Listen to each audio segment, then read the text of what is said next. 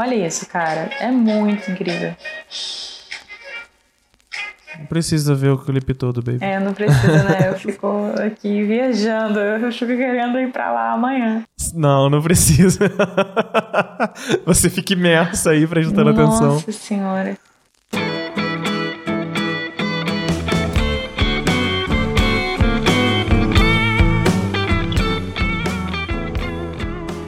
Olá, filmmakers e criativos do meu Brasil. Sejam bem-vindos a mais um episódio do Audiovisual Arte. Eu sou o Pedro Machado e estou aqui com a Duda Lopes. Hoje a gente veio trazer um episódio diferente para vocês. É, esse áudio, quem está ouvindo do podcast, a gente está disponibilizando o vídeo, que vai ser muito importante porque eu estou compartilhando a tela hoje. A gente quer trazer uma nova experiência. Que a gente viu que, que vocês gostaram do vídeo também do Nico que a gente postou. Foi, que teve, que teve o videozinho. Todo mundo perguntando, onde é que tá esse vídeo? Eu quero assistir esse vídeo inteiro. e aí agora a gente vai, vai disponibilizar o vídeo pra vocês. Duda, fala pra mim, começando do começo, o que que é direção criativa? Então, eu sempre bato na tecla que a direção criativa, diferente da direção de arte, a direção criativa eu digo assim, por cima que a gente não pode tocar nela, né? É algo mais interno. A gente começa criando aqui dentro da caixolinha, trazendo referências do passado ou trazendo referências de um futuro, é, mas não é algo tocável como a direção de arte que você pode pintar uma parede, que você pode trazer um objeto, né? É, é mais, é, é, antes disso, né? É antes dessa situação, é, é, é o primeiro pensamento. É como se a direção de arte fosse a parte palpável e a direção criativa fosse a parte conceitual, abstrato. Exatamente, é o conceito de tudo, é a base, Uhum. antes de tudo começar, eu diria. E assim, hoje eu quis trazer um pouco sobre a- o lado de moda, que eu vejo que muitos filmmakers têm uma perspectiva um pouco diferente do que realmente é, né? É, eu, eu vejo muita discussão nos grupos do tipo, quando vê um desfile e tal, ah, eu nunca usaria isso na rua, quem que vai usar isso na rua? Não, não só nos grupos, mas eu acho que essa é a percepção geral, né? Meu pai fala isso, meu irmão fala isso, tipo, pra que serve um desfile de moda se ninguém usa aquela roupa de alienígena e tal? Exatamente. E ver uma campanha de perfume, já até teve vídeo super famoso de que campanha de perfume nada faz sentido, não tem nada Aham. com nada. Vídeo do Gaveta, né? Você acha mesmo que uma, uma marca surreal de história realmente vai fazer um- uma campanha sem ter nada a ver nada com nada? Se o conceito for esse, beleza, mas geralmente sempre tem. Então a gente vai trazer aqui um pouquinho, desmistificar aí esse mundo. Pelo pouco que eu sei de moda, que eu estudei durante a vida, eu não cheguei a fazer faculdade de moda, mas eu estudei muito sobre isso. Tem muito conteúdo bacana, quem quiser também. Eu vou disponibilizar algumas coisas que eu acho legal para vocês estudarem, quem quiser. Então, eu quero também dar uma ligada e fazer uma conexão do que, que a gente vai aprender na moda, que a gente pode aplicar em clipes né, de audiovisual, em campanhas de audiovisual em geral e para todo esse universo aí, trazer esse universo da moda, da direção criativa para o universo dos filmmakers. Como é que a gente pode aplicar isso? Né? Então vamos fazer essa conexão. Eu queria começar falando sobre o, o que você disse que não faz sentido e tal. E é uma coisa que. É o tipo de coisa que eu falava quando eu era mais novo. Eu falava, tipo, nossa, mas essas pessoas estão indo no museu ver um quadro onde o cara pegou o pincel e jogou a tinta ali, e etc. E isso não faz sentido. É uma palavra que a gente utiliza muito.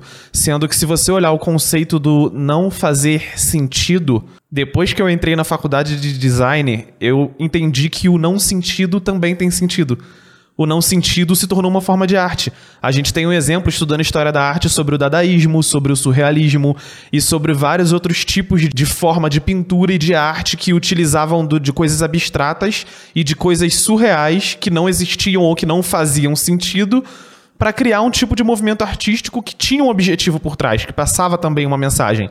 Então, o não fazer sentido, no fim das contas, acaba fazendo sentido, sabe? Sim. E é o tipo de coisa que quando você ouve, não estudando um pouquinho mais, né, sobre o assunto, você acaba julgando, tipo, ah, tá querendo parecer intelectual e tal.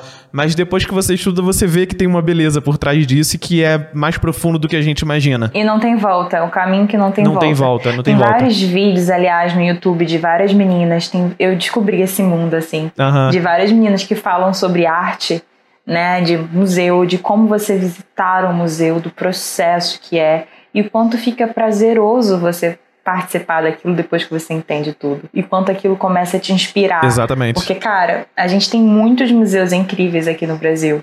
Tipo, em São Paulo, pelo amor de Deus, sabe? Eu vou, eu vou falar uma coisa que parece óbvia, mas muita gente não faz. Ir no museu e parar na exposição e ler tudo que está escrito. Os museus Exatamente. costumam contar a história do artista, o que aconteceu na vida dele, por que, que ele passou por aquele processo. Cara, eu fui na exposição do Basquiat. Eu fui também, no Rio. Eu já tinha ouvido falar do Basquiat, mas eu não conhecia. Eu só sabia que, tipo, Basquiat foi um pintor. Só isso. Foi incrível. E aí você começa a ver a história do cara. E aí, cara, é, é tão incrível que você percebe que a história de vida dele e tudo que estava acontecendo na vida dele naquele momento se reflete na forma em que ele pinta. O momento em que ele estava passando por uma revolta e por uma raiva com a sociedade e o preconceito que ele queria combater, as pinturas dele estavam tava mais agressiva, tava mais tava mais sangue e vermelho e rua, e depois de um tempo ele tá apaixonado e você vê aquela coisa mais suave, mais leve, mais delicada. E como te passa tudo aquilo, né? Te Quando transmite isso. tá- olha pra, pra arte, exatamente. O próprio Rótico, né? É, ele tem aqueles quadros que são completamente pretos ou completamente vermelhos. Aham. E tem camadas de tinta sobre aquilo e umas histórias absurdas. Inclusive, tem vários quadros dele disponíveis em vários museus famosíssimos. E que dizem que quando você chega na sala, você começa a chorar. Sim. Simplesmente, um quadro completamente preto. Você chega na sala, você chora, você cai no choro. E tem, e tem várias reações, de cada um, cada um é uma diferente. Então, acho muito importante, sim, a gente dar valor para isso e começar a aprofundar mais isso, para não ser um, um leigo, para não ser uma pessoa que fica ali é, só julgando o tempo todo a arte alheia, enfim. A gente pode julgar, sim, ter nosso senso crítico, mas ter no mínimo uma base ali, né? E a gente está aqui para passar um pouquinho isso hoje. Eu gosto muito de falar sobre o Moschino, que é a marca Moschino, né? Mas do diretor criativo Jeremy Scott. E a Moschino, ela, ela é muito única no quesito de. A Moschino, ela faz o quê? Ela é tudo, é uma grife de tudo, assim. Perfume, Tá. é, sapato, roupa. Uma grife completa, né? E ela é muito famosa pela criatividade que os produtos são expostos. Tipo, isso ah, aqui é um são eles que lançam perfume WD-40, perfume com embalagem de desinfetante. É, exatamente. Esse aqui é muito famoso. Que irado, cara. Então, assim, os desfiles deles são super criativos. Ó, aqui, ó. O lance das embalagens. Os desfiles deles são, sério, um show de criatividade. Ó, olha, olha isso, cara. Tipo, é surreal. E isso vem de muito tempo. Parece uma arte moderna, né? Mas isso é muito antigo. Vem desde os primórdios lá da, do fundador da marca. Ele sempre é, colocou isso nos desfiles. Tem até um, um conceito de uma vaquinha que ele usava muito, porque tem uma história com vacas e etc. Tem a história do ursinho também, que eles colocam ursinho de pelúcia em muita coisa. É, e eles são muito famosos também pelo tênis de asa da Adidas. Não sei se você já viu. Ah, sim, eu já vi. Eu não sabia que era deles. Ó, esse aqui, esse famoso tênis aí, que ganhou o mundo, né? Ah, tipo, sim. falam que tudo quanto é canto, esse tênis tá lá. E é uma obra do Jeremy Scott, né? Que é o diretor criativo da. Ele usa os, os ursinhos de pelúcia também. É uma Aham. Mas então, é, o que que acontece? Tem um desfile da Moschino, é um desfile perfeito para a gente poder falar sobre direção criativa e todo o julgamento do mundo da moda. Que é esse desfile aqui. Caraca. né? À primeira vista, quem olha fala: caraca, quem vai usar isso na rua? Por que, que isso está aqui? Não, o que fica parecendo é que o cara fez um desdém, tipo, colocou uma mulher com uniforme de McDonald's pra, pra, numa passarela de alta costura. O que, que acontece? Não foi só uma crítica ao fast food e uma ligação aí do fast food com fast fashion, Aham. né? Que é tudo. O fast fashion, para quem não sabe, é a produção em massa de roupas, que isso acaba gerando toda aquela situação de escravidão e peças super baratas, enfim. E foi uma crítica também, mas não só isso, ele quis colocar toda uma atmosfera de. E tanto que quando perguntam para ele como é que vai ser o próximo desfile da próxima coleção, ele fala: vai ser uma delícia, vai ser um show de delícias. Porque ele coloca várias coisas, não só o McDonald's, mas ele colocou também embalagens. Deixa eu ver se tem aqui. Ele colocou a embalagem dos Cheetos. Ó, desfilando pela passarela, gente. Isso foi surreal. Aqui, ó. E aí ela segura um pacote de Cheetos, assim. Ele botou várias embalagens, tá vendo? Que irado, cara. Então, o que, que o Jeremy fala? Ele diz que a mágica de usar os vestidos antigos do, dos primórdios lá da Moschino com essa modernidade inteira de, de que ele quis trazer, né? Das embalagens e tudo, é para ele é um show criativo, entende? E tem críticas por trás disso, tem todo um estudo de sociedade, de comportamento de sociedade, né? Eu tô mostrando aqui tem tem as roupas da Budweiser, cara, com tudo da Budweiser. Uh, tem o, o, lance do Bob Esponja também, que foi no mesmo desfile do, do McDonald's. Então é isso. É, eu acho que tem, tem outras questões de outros desfiles também, como por exemplo, vamos supor que uma marca colocou um desfile com vários chapéus gigantes pela passarela. Ninguém vai usar aquele chapéu gigante normalmente. Só que só quer mostrar, só quer dizer que naquela coleção aquela marca vai estar trazendo chapéus, né? Que vai ser a tendência daquela coleção ah, sei lá, muito brilho e muitas penas. Então a tendência daquela coleção vai ser muito brilho. Então é mais ou menos isso. Não quer dizer que a pessoa vai sair na rua cheia de brilho na unha, da cabeça aos pés, sabe? Tipo, não é assim. Até tem a, a parte conceitual dos artistas que adotam completamente toda a direção criativa de uma marca e realmente faz um show. A Katy Perry mesmo, ela foi fantasiada de Cheetos lá no, no Super Bowl. Então tem os artistas que eles engolem completamente essa direção criativa da marca, respiram aquilo e colocam aquilo pro mundo. Mas não quer dizer que as pessoas vão sair de Cheetos pela rua. Eu acho que é, por exemplo, tipo, num desfile, num desfile uma marca colocar todo mundo vestido de, sei lá, de cowboy do Velho Oeste. E aí depois, quando eles pegam, eles lançam de repente uma tendência mais country para aquela estação e tal. Não quer dizer Exatamente, que as pessoas vão é vestidas de cowboy pela rua, mas elas vão ter um estilo inspirado no country, né? No Velho Oeste, alguma coisa assim. Exatamente. Então não leva tudo assim na nessa loucura forte de um objeto que eles adotaram e que aquilo você vai andar com aquilo em cima da cabeça. Não é bem assim. Tem sim os desfiles que são super criticados porque eles levam a, a coisa num nível muito absurdo e que é um desfile que pode ofender as pessoas e etc. Isso realmente não é legal. Mas tem sim todo mundo criativo e todo mundo de criar histórias, né? Tem muito desfile que te conta a história. Né? O da Chanel, por exemplo, a maioria deles te contam histórias. Faz as meninas passarem por um jardim, né? E ter toda aquela coisa de sonho e, e vende aquela, aquele lifestyle ali, vende aquela, aquela beleza. Aham. Né?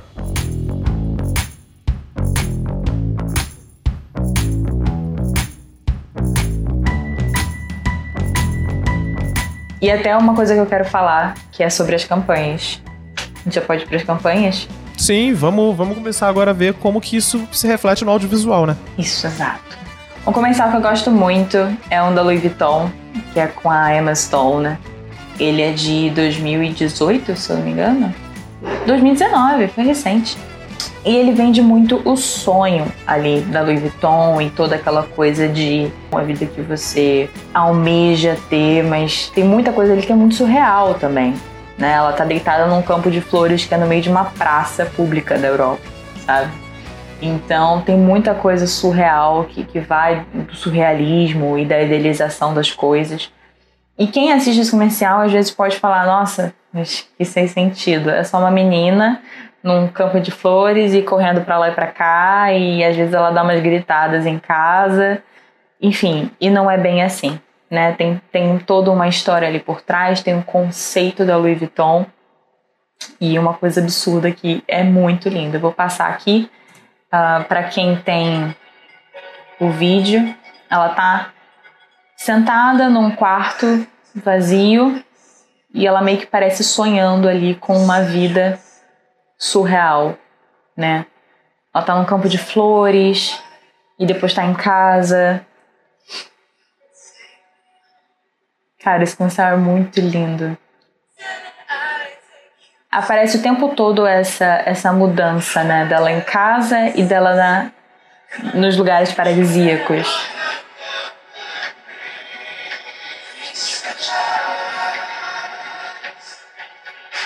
Ela dançando em casa, como se estivesse, tipo, imaginando tudo aquilo e. E vivendo tudo aquilo dentro daquele quarto, sabe? Mostrando que ela tá sonhando, né? Exatamente. né? E aí aparece no final o campo de flores no meio da praça e o perfume da Louis Vuitton. É, cara, esse comercial é maravilhoso. Eu assisto ele 300 vezes porque eu acho tudo nele incrível. Porque ela sonha com um amor ali, ela sonha com uma viagem, ela sonha com o mar, ela sonha com tudo, assim, é tudo muito lindo. E as grifes, elas têm muito isso de vender o sonho, vender uma vida que talvez possa não existir. E, e isso é sim um conceito, isso é sim uma direção criativa que tem ali por trás, né? E como isso pode se aplicar nos clipes de hoje, né? Tem muito clipe que a gente olha e fala, nossa, mas não tem storytelling nenhum. Não tem nada, não acontece nada, não conta uma história. Cara, às vezes não pode, pode não contar uma história com início, meio e fim, mas conta um conceito, né, por trás. De repente Outro transmite exemplo, uma sensação, um mood, né?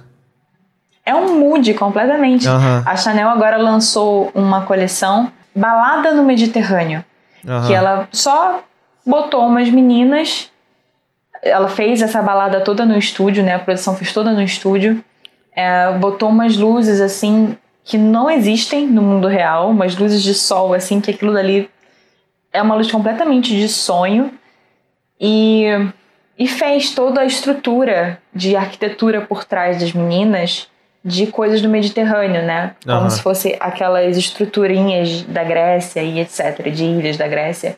Pode não contar uma história ali de de ter um início, meio e fim, igual eu falei, mas tem todo esse mood do chique, do Mediterrâneo, com parece que quando você olha para a foto você sente o cheiro do lugar, você uhum. sente o cheiro do mar de lá, você sente o cheiro das bebidas, você sente o cheiro do que elas estão usando, do perfume e começa a ouvir a música, o clima, a temperatura, tudo, você, você embala naquela, naquela atmosfera, você mergulha uhum. em todo aquele show de composição. Então eu acho que quando um diretor criativo, um diretor geral, junto com o diretor de fotografia, toda a equipe consegue transmitir isso para o telespectador, cara, isso é pura arte, sabe? Então tem que trabalhar em conjunto com todo mundo, com o diretor de fotografia, com o diretor de arte, com o diretor geral, para poder. Exatamente. Eu bato sempre nessa ideia de que o time inteiro trabalhando junto, todo mundo uhum. é necessário ali sabe? Porque ainda, infelizmente, em muitos sets eu ouço muita gente querendo trabalhar individualmente.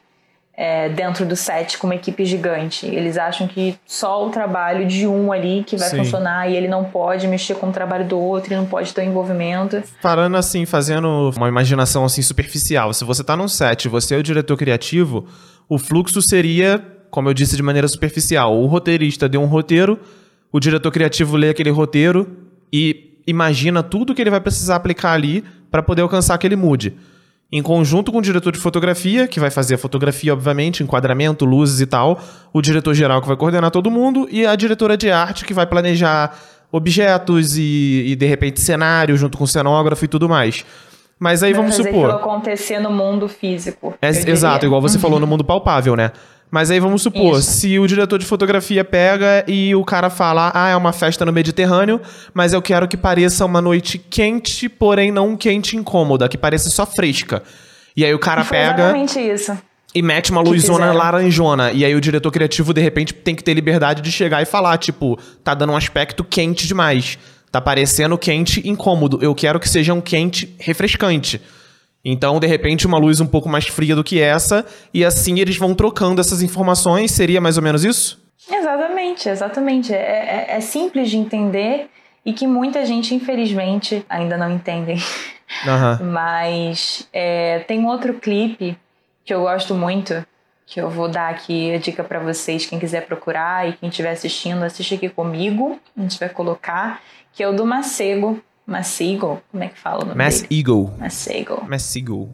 Macego. Nossa, esse Não clipe é conta muito uma bom. história de início, meio e fim, porém tem um conceito mara por trás, tem um mood muito gostoso que você quer se tra- teletransportar na hora, né? Que é esse aqui, Uhum. do Favorite Things. A luz dele, nossa. Muito incrível tudo, todo o mood. Vai desde a textura da blusa dele, é um vermelho brilhante de veludo, vai do nome dele em neon, vai das cores da parede, vai da luz baixa, da musicalidade, junto com a blusa, com a, a blusa de veludo dele, junto com a cortina de veludo atrás.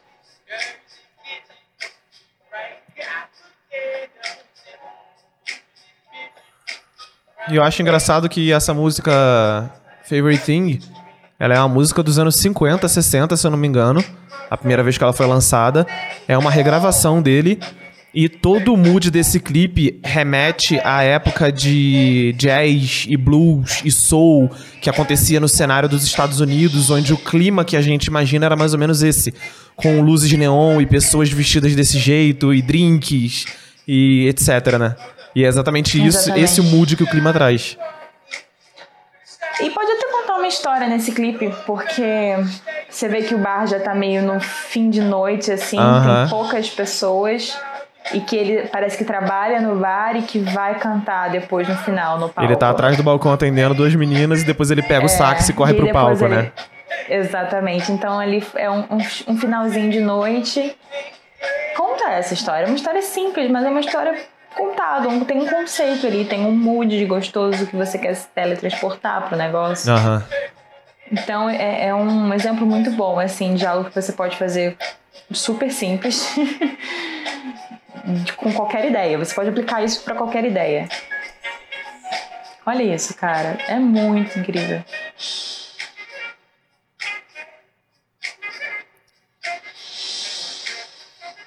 Não precisa Tá ver o clipe aí? todo, baby. É, não precisa, né? Eu Não, fico não precisa. aqui viajando. Eu fico querendo Você fica imerso aí prestando atenção. Nossa senhora. É o tipo de coisa que é, é arte, né, cara? Não tem outra palavra. Porque você tá. Você tá transmitindo sentimento com uma obra que você tá compondo. Exatamente. E o conjunto da obra é que contribui pra esse sentimento, né? Exatamente. No- na campanha que a gente fez pra, pra SAG, era muito esse, essa atmosfera que eu queria passar também. De, eu, eu falei, cara, eu quero muito que as pessoas se sintam no Rio de Janeiro que não existe hoje em dia. Aham. E porque tudo que a gente colocou naquele vídeo, a, a luz, os tons, tudo que tá ali, quando você olha, você sente que é um Rio de Janeiro perfeito. É um Rio de Janeiro que não tem violência, que não tem coronavírus, que não tem nada, que não tem pobreza, que não É o tem Rio Paraíso, o Rio Cidade Maravilhosa. que não tem desigualdade social, que, não, que é, um, é um Rio de Janeiro perfeito. É, é- é um Rio que deu certo, é um Rio, sabe, de uma bela, epo- de uma bela época.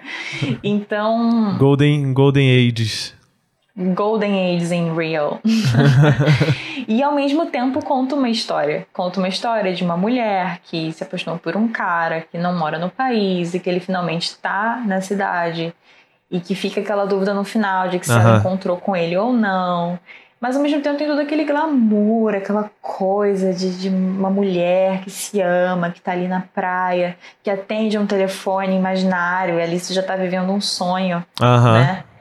Então, vem, te vende uma vida que você não sabe se um dia você consegue ter por, por questão externa de uma cidade que é completamente problemática, né, de um país que está numa situação problemática, mas te coloca ali naquele momento que você assiste aquele vídeo naquele mundo.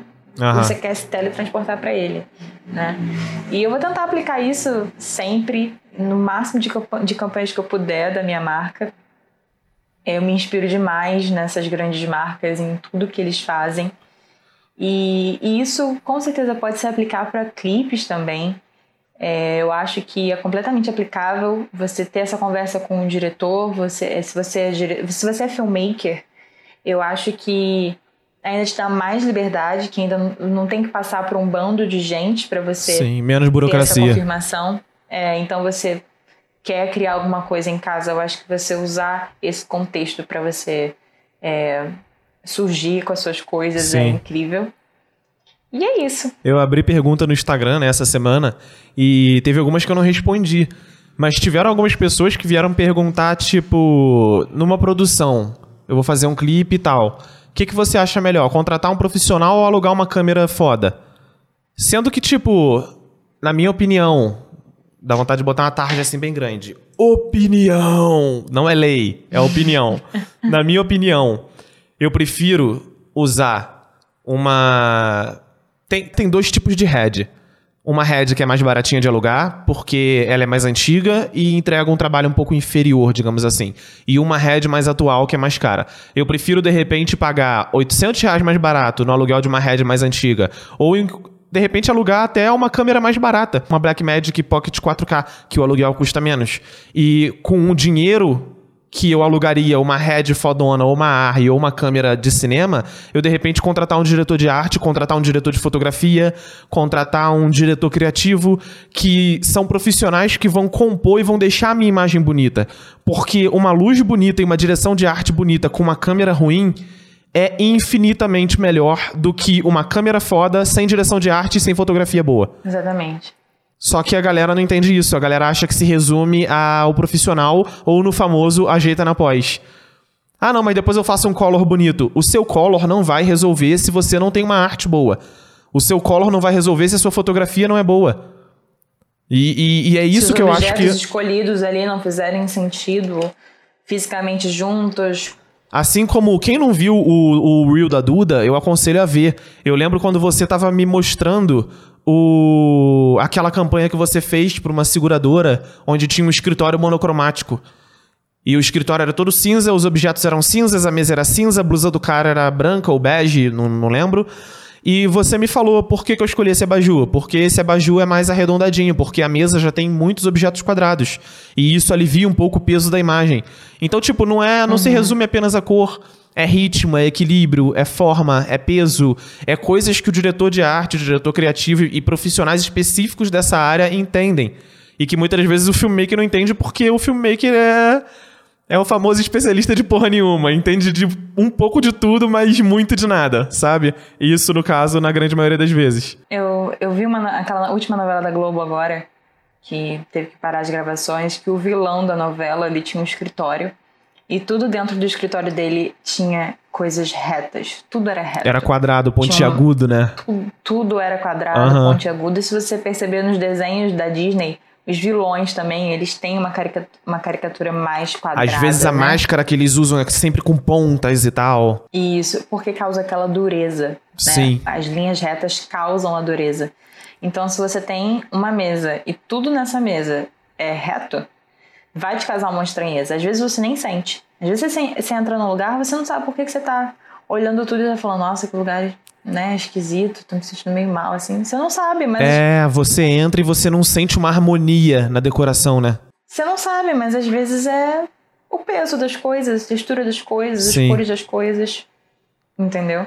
Então, se você quer uma coisa reta para causar dureza, se o seu personagem é um vilão, né, beleza. Agora, se você quer causar uma coisa mais harmônica, você mistura as coisas. Você começa a colocar uma luminária mais arredondada ali no meio de uma coisa que está muito reta. Uhum. E vai tendo esse equilíbrio, né? Isso é muito da lei de Gestalt. Sim. Que eu Recomendo demais. Eu posso começar já com as recomendações? Já. E você vai falar exatamente o que eu ia dizer, porque eu sou o paladino da Gestalt, né? Se eu puder indicar alguma coisa para alguém estudar, é, mano, metodologia visual e Gestalt. Mete as caras. Gestalt e Bauhaus, né? Que foi a primeira escola de arte do mundo, que nasceu na Alemanha. Que eu aconselho quem tiver HBO Go, coloca lá Bauhaus. Quem não tiver, é, pede pro amigo, pede pro amigo, pede pra amiga a senha. Fala, cara, eu quero estudar. Ninguém, ninguém vai te impedir uma senha para uma coisa que você quer estudar. Que a, essa série realmente é um estudo do início ao fim. É muito linda. É, fotografia, direção de arte, conta a história mesmo da época da Bauhaus, que é super Sim. interessante. Eles falam demais sobre criação das coisas e etc. Sobre o que, você, é, o que é você ser artista e coisas do tipo. Outra que tá na HBO Go também, que eu super recomendo, que a gente viu duas vezes, né, Pedro? Uhum. Que é o documentário do Polo Ralph Lauren, da Polo Ralph Lauren, a marca, e do Ralph Lauren em si, que é o criador da Polo Ralph Lauren. Que ele começou a marca a grife dele vendendo gravatas. Sim. E que ele não tinha aquele lifestyle e ele vendia aquele lifestyle. Ele vendia aquela vida que ele queria ter, que ainda não era a dele. Ele morava numa casa humilde, mas ele se vestia daquele jeito elegante e ele ia nos lugares vender as gravatas dele elegante, porque ele queria passar isso, né?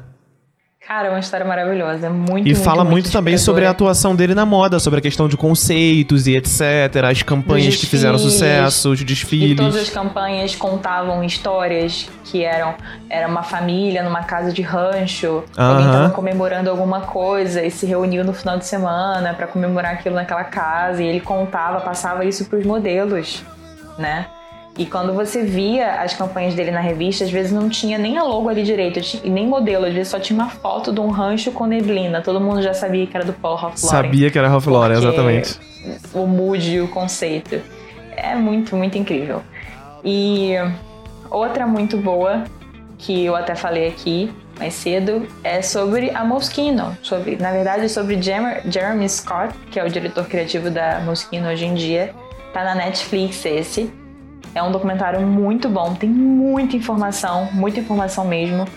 Ele fala com o público, então eu acho muito bacana. Ele tá ali, sabe, aberto, é, mostrando todos os medos dele, mostrando todo, toda a história dele desde o início, desde quando ele foi estudar em Paris pela primeira vez e saiu dos Estados Unidos para frequentar um, um, uma Europa no mundo da moda onde ele ainda não era ninguém e todo esse processo até ele chegar onde ele está hoje e fazer vender muitos tênis com asas e colocar a Katy Perry vestida de Cheetos. e lançar então, perfumes de WD-40. Exato, tem todo ali o conceito da, do que ele está criando hoje para o mundo da moda e como isso impacta em muitas questões até sociais mesmo. É isso, galera. Vamos ficando por aqui. Espero que vocês tenham gostado. Quem quiser assistir a parte visual, que foi o que a Duda indicou, vai estar tá no meu Instagram, vai estar tá no Instagram dela. E a campanha da Sage tá na, no Instagram sage.brasil. Sage.brasil. Com Z. Brasil com Z. Com Z. E é isso. Eu vou deixar o link na descrição do Instagram da Sage e você também pode encontrar todo esse conteúdo no nosso grupo do Facebook. É só procurar Audiovisual Arte que você encontra. Muito obrigado e até o próximo episódio. Tchau, Duda. Um beijo. Tchau, tchau.